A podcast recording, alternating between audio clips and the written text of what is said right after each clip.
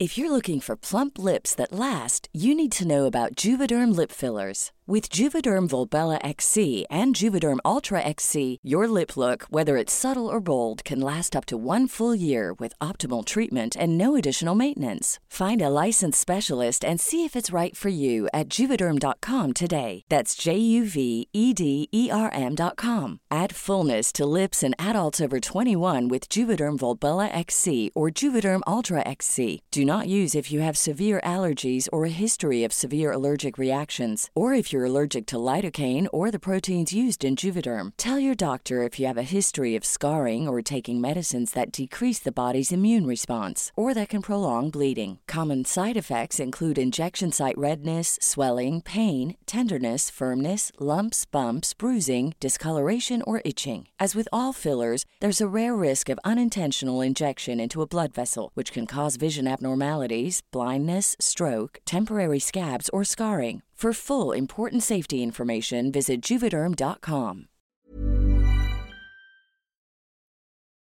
La niña perdida del bosque. Historia escrita y adaptada por Eduardo Liñán para relatos de horror. Lo primero que recuerdo de este viaje era sentir la brisa colándose por la ventanilla abierta de un camión de transporte. El sol comenzaba a declinar en el horizonte. Pensaba cuando decidí emprender el viaje hacia un pueblo donde no había puesto en pie en años. Lugar donde vivían mis únicos familiares en el mundo, mi tío Alfredo y mis primos. Mi tío recientemente había fallecido. Esa había sido la causa para poder visitarlos. Mis recuerdos de infancia y la nostalgia me llevaron a recorrer largos caminos y senderos en el monte. Cuando por fin me bajé en la parada del camión, subieron algunas personas con aves y mercancía para los tianguis. Además de señoras con vendimias de comida y pastes, que con mucho gusto compré antes de seguir mi camino. Después de comer algo, miré en el sendero polvoriento extendiéndose ante mí, serpenteando entre los árboles que se levantaban a lo largo y ancho de todo el lugar. No lo recordaba así de altos y tupidos de flores. Así que me adentré. Mientras iba caminando me iba adentrando en los pensamientos. Iba absorbiendo la tranquilidad del entorno. Fue entonces cuando una figura apareció a lo lejos, avanzando por el mismo sendero que yo estaba recorriendo. Era una señora mayor con una presencia serena pero misteriosa. Se notaba de la región por su vestimenta de manta y larga cabellera en trenzas. Su baja estatura me dio algo de nostalgia al recordar a mi tía fallecida. Se miraba exactamente igual a ella. Al acercarse decidí saludarla y de pronto entablamos una conversación amigable. Me contó sobre la vida en el pueblo, los cambios que había experimentado a lo largo de los años y anécdotas que despertaron risas en ambas. Sin embargo, algo en el ambiente comenzó a cambiar cuando a lo lejos miró una cruz de madera blanca apenas perceptible. Mis ojos se fijaron en ella y un escalofrío recorrió mi espalda. La anciana notó mi expresión y con voz calmada mencionó la leyenda de la niña perdida en el monte. Por eso estaba esa cruz ahí. Era una señal de no adentrarse en esos caminos a riesgo de perderse. Ya muchos habían cruzado la cruz solamente para mirar o buscar leña en ese sitio, y todos ellos habían terminado perdidos. La cruz señalaba también un lugar donde hacía muchos años una niña del pueblo se perdió, y su alma en pena anda rondando los caminos. Aquellos dichos de la señora me parecieron interesantes, pero no los tomé tan en serio. Pensaba que solamente eran leyendas locales, pero ese pensamiento cambiaría. Muchos pensamientos pasaron en mi mente, y metros más adelante el ambiente se volvió más denso. Me sentía observada. Aquellos dichos de la señora me parecieron interesantes, pero no los tomé tan en serio porque pensaba que solamente eran leyendas locales. Pero ese pensamiento cambiaría pronto. Muchas ideas atravesaron mi mente y metros más adelante el ambiente se volvió más denso. Me sentía observada y murmullos lejanos se filtraban entre los árboles. Pregunté a mi acompañante sobre esos ruidos pero ella insistió en que ignorara cualquier distracción y mirara siempre hacia adelante. A pesar de sus palabras, la incomodidad creció en mí. A medida que avanzábamos, la luz del día menguaba y la sombra del monte se iba apoderando del sendero. Al girar una curva distinguí figuras apenas visibles entre los árboles. Mis pasos se volvieron más cautelosos y la sensación de inquietud no desaparecía. La mujer me recordó que debía evitar perderme en el laberinto de senderos, pero algo en su mirada sugería que conocía más de lo que estaba compartiéndome. Finalmente, y luego de mucha tensión, llegamos a la entrada del pueblo. La anciana se despidió con una sonrisa enigmática y se alejó dejándome con la extraña sensación de haber cruzado un umbral entre dos mundos. Después de la cálida bienvenida por parte de mis familiares, nos sentamos alrededor de una mesa. Compartimos risas y anécdotas. Sin embargo, la inquietud persistía en mi mente. No pude resistir la tentación de preguntar acerca de las leyendas que la anciana del camino me había contado. Mis palabras fueron recibidas con un silencio incómodo.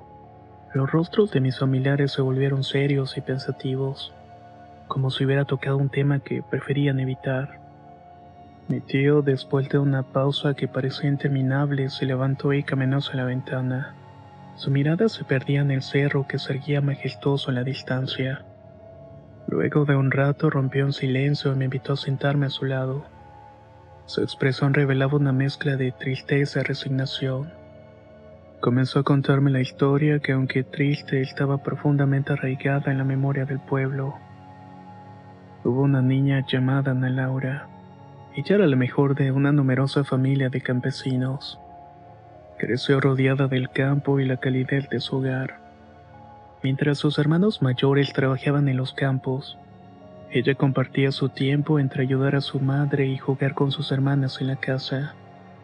A pesar de ser la más joven, su inquietud y curiosidad la destacaban. Pero un frío día de diciembre la tarea de recolectar leña y hierbas para cocinar recayó en la menor y era un deber común en la familia.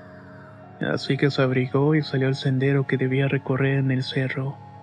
Era familiar para todos los habitantes del pueblo. Sin embargo, existía una advertencia que flotaba en el aire. No se debía atravesar cierto punto que marcaba el límite seguro. El camino se internaba en el cerro y era conocido por todos, pero también temidos por algunos. Las historias de la barranca traicionera y cuevas en las que la gente desaparecía o se perdía se transmitían de generación en generación. A pesar de estas advertencias, la pequeña no las tomaba tan en serio. A veces desafiaba el límite marcado por una empalizada que delimitaba el camino, tentando la suerte entre risas y juegos. Aquella tarde, con el frío mordiendo sus mejillas, Ana partió en su misión a medida que ascendía por el sendero las piedras crujían bajo sus pasos, y el viento también estaba soplando como una melodía invernal. Claramente las advertencias resonaban en su mente, pero su espíritu aventurero la impulsó más allá de la empelizada familiar. El paisaje se volvía más salvaje y misterioso a medida que se iba alejando. La luz del día comenzó a desvanecerse y se adentró en la penumbra inquietante. Fue entonces cuando algo inexplicable ocurrió.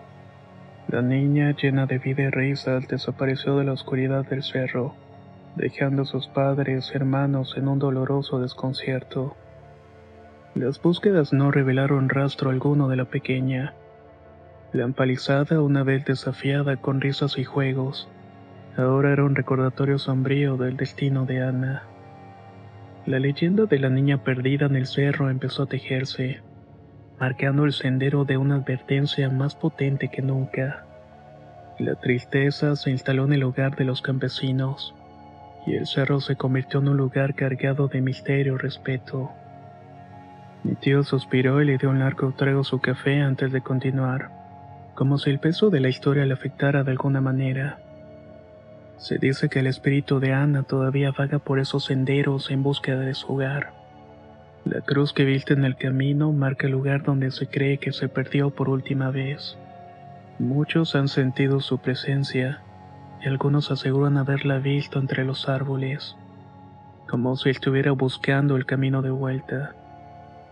El relato había resonado en mi interior y volteé hacia el cerro mirándolo con una nueva perspectiva. La tranquilidad que inicialmente había sentido durante mi llegada al pueblo ahora se mezclaba con una sensación de melancolía y respeto por la historia que envolvía ese rincón perdido en el tiempo. La noche cayó sobre el pueblo y la luz de las estrellas iluminó el camino de regreso con mis familiares. Aunque la leyenda de la niña perdida en el monte dejó un velo de tristeza en el aire, también añadió un toque de misterio y respeto por aquellos lugares donde los mitos y la realidad se entrelazan en la penumbra. La curiosidad se apoderó de mí cuando decidí investigar más a fondo el sendero que se extendía en el cerro. La historia de la niña perdida se había convertido en una llamada silenciosa que me impulsaba a descubrir los misterios que yacían en la penumbra del monte. Decidida a entender cómo se había extraviado, me adentré en el cerro enfrentando la soledad y desafiando los elementos. Aunque el paisaje no parecía peligroso y el cerro no revelaba lugares fáciles para extraviarse, la inquietud todavía persistía en mi mente. Siguiendo el camino delimitado encontré vestigios de una cerca que en algún momento había marcado como límite, como una advertencia de no ir más allá.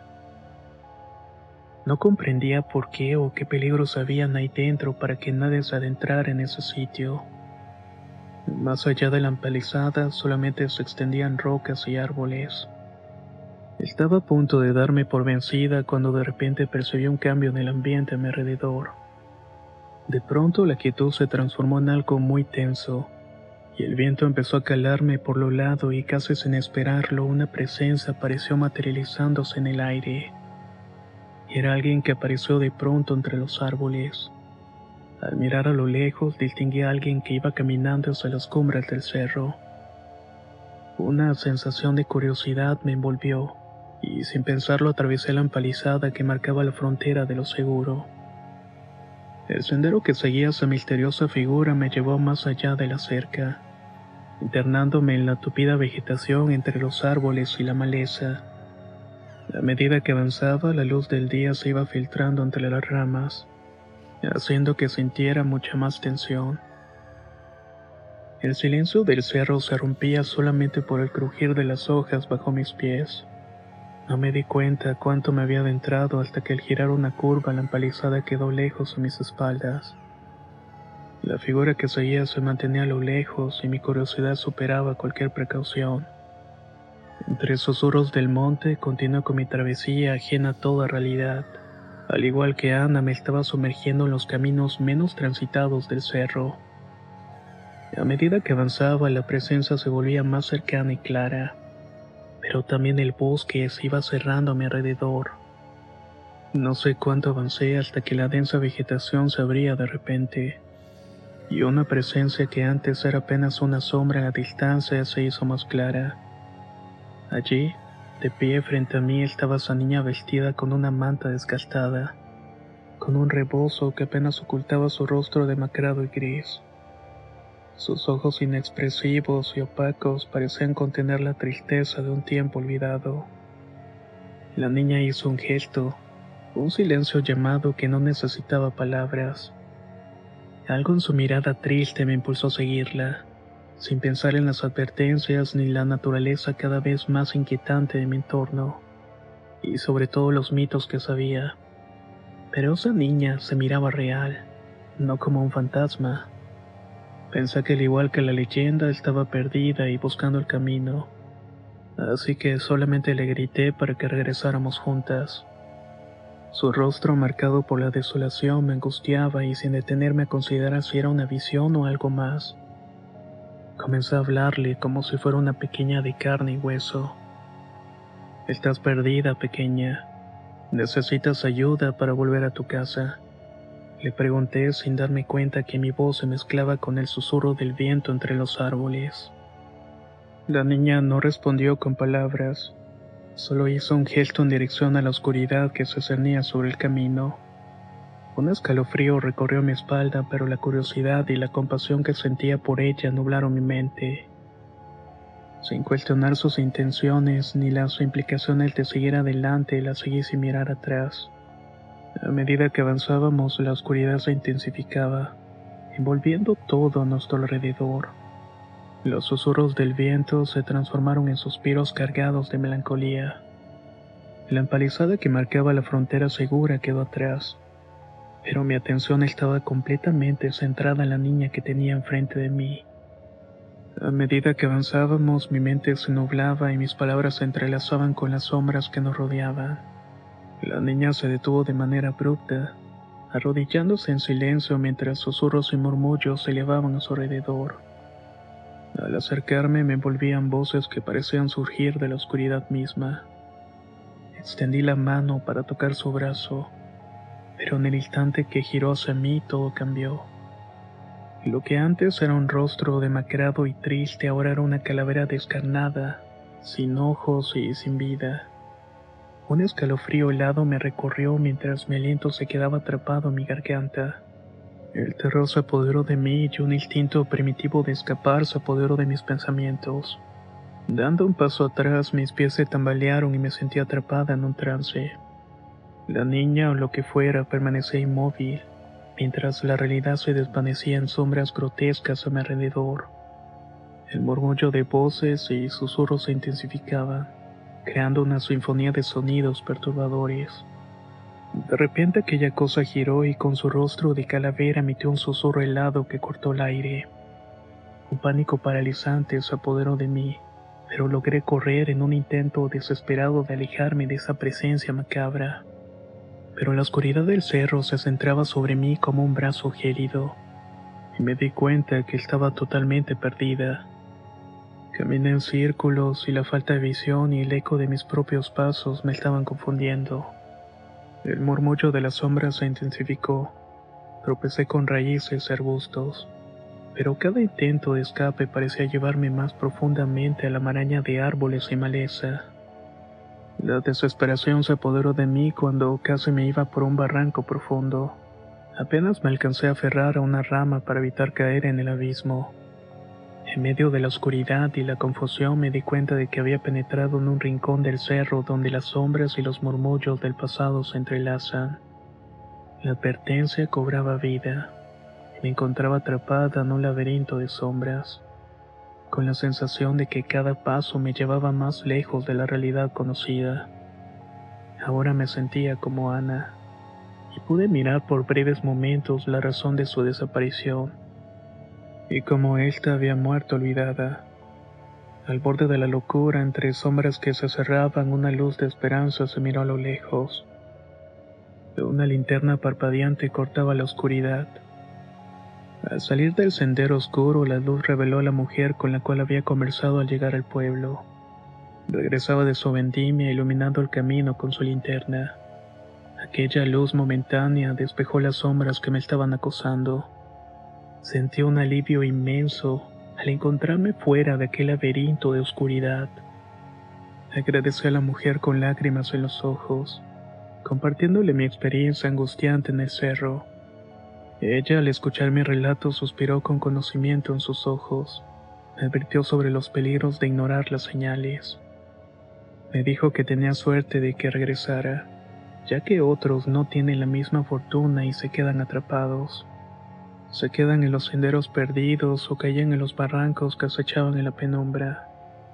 Las ánimas en el cerro, según las palabras de la mujer, nunca descansaban. Eran sombras que vagaban entre los árboles y los barrancos, buscando algo que se ha perdido en el tiempo. Después de esta experiencia opté por quedarme cerca de mis familiares, evitando los senderos del cerro como si fueran portales hacia la desesperación. La advertencia de la mujer se convirtió en un eco constante en mi mente, recordándome que había escapado por poco de las garras de las sombras del pasado. Aquella noche, mientras compartíamos historias y risas alrededor de la chimenea, mi experiencia se convirtió en un relato que será una advertencia más en las noches oscuras del pueblo. La luz de la linterna se transformó en un faro de precaución, guiándome de regreso a la seguridad de la realidad conocida.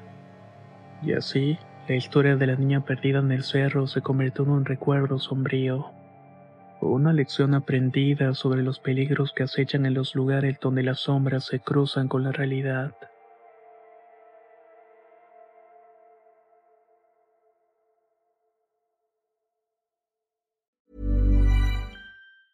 If you thought the only way to get a more defined jawline with natural looking results was through surgery, think again. Juvederm Volux XC is a non surgical injectable gel filler that improves moderate to severe loss of jawline definition and can help you achieve natural looking results with little downtime. Even better, this improved definition lasts up to one year with optimal treatment. No maintenance required. Improve jawline definition for a smooth, sculpted look with Juvederm Volux XC. For important safety information and to find a licensed specialist, visit juvederm.com. That's J U V E D E R M.com. Not for people with severe allergic reactions, allergies to lidocaine, or the proteins used in Juvederm. Common side effects include injection site redness, swelling, pain, tenderness, firmness, lumps, bumps, bruising, discoloration, or itching. There's a risk of unintentional injection into a blood vessel, which can cause vision abnormalities, blindness, stroke, temporary scabs, or scarring. Talk to a licensed specialist to find out if it's right for you.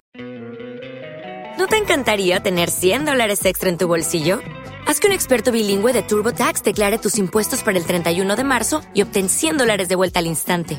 Porque no importa cuáles hayan sido tus logros del año pasado, TurboTax hace que cuenten. Obtén 100 dólares de vuelta y tus impuestos con 100% de precisión, solo con Intuit TurboTax. Debes declarar para el 31 de marzo. Crédito solo aplicable al costo de la presentación federal con TurboTax Full Service. Oferta sujeta a cambios o cancelación en cualquier momento.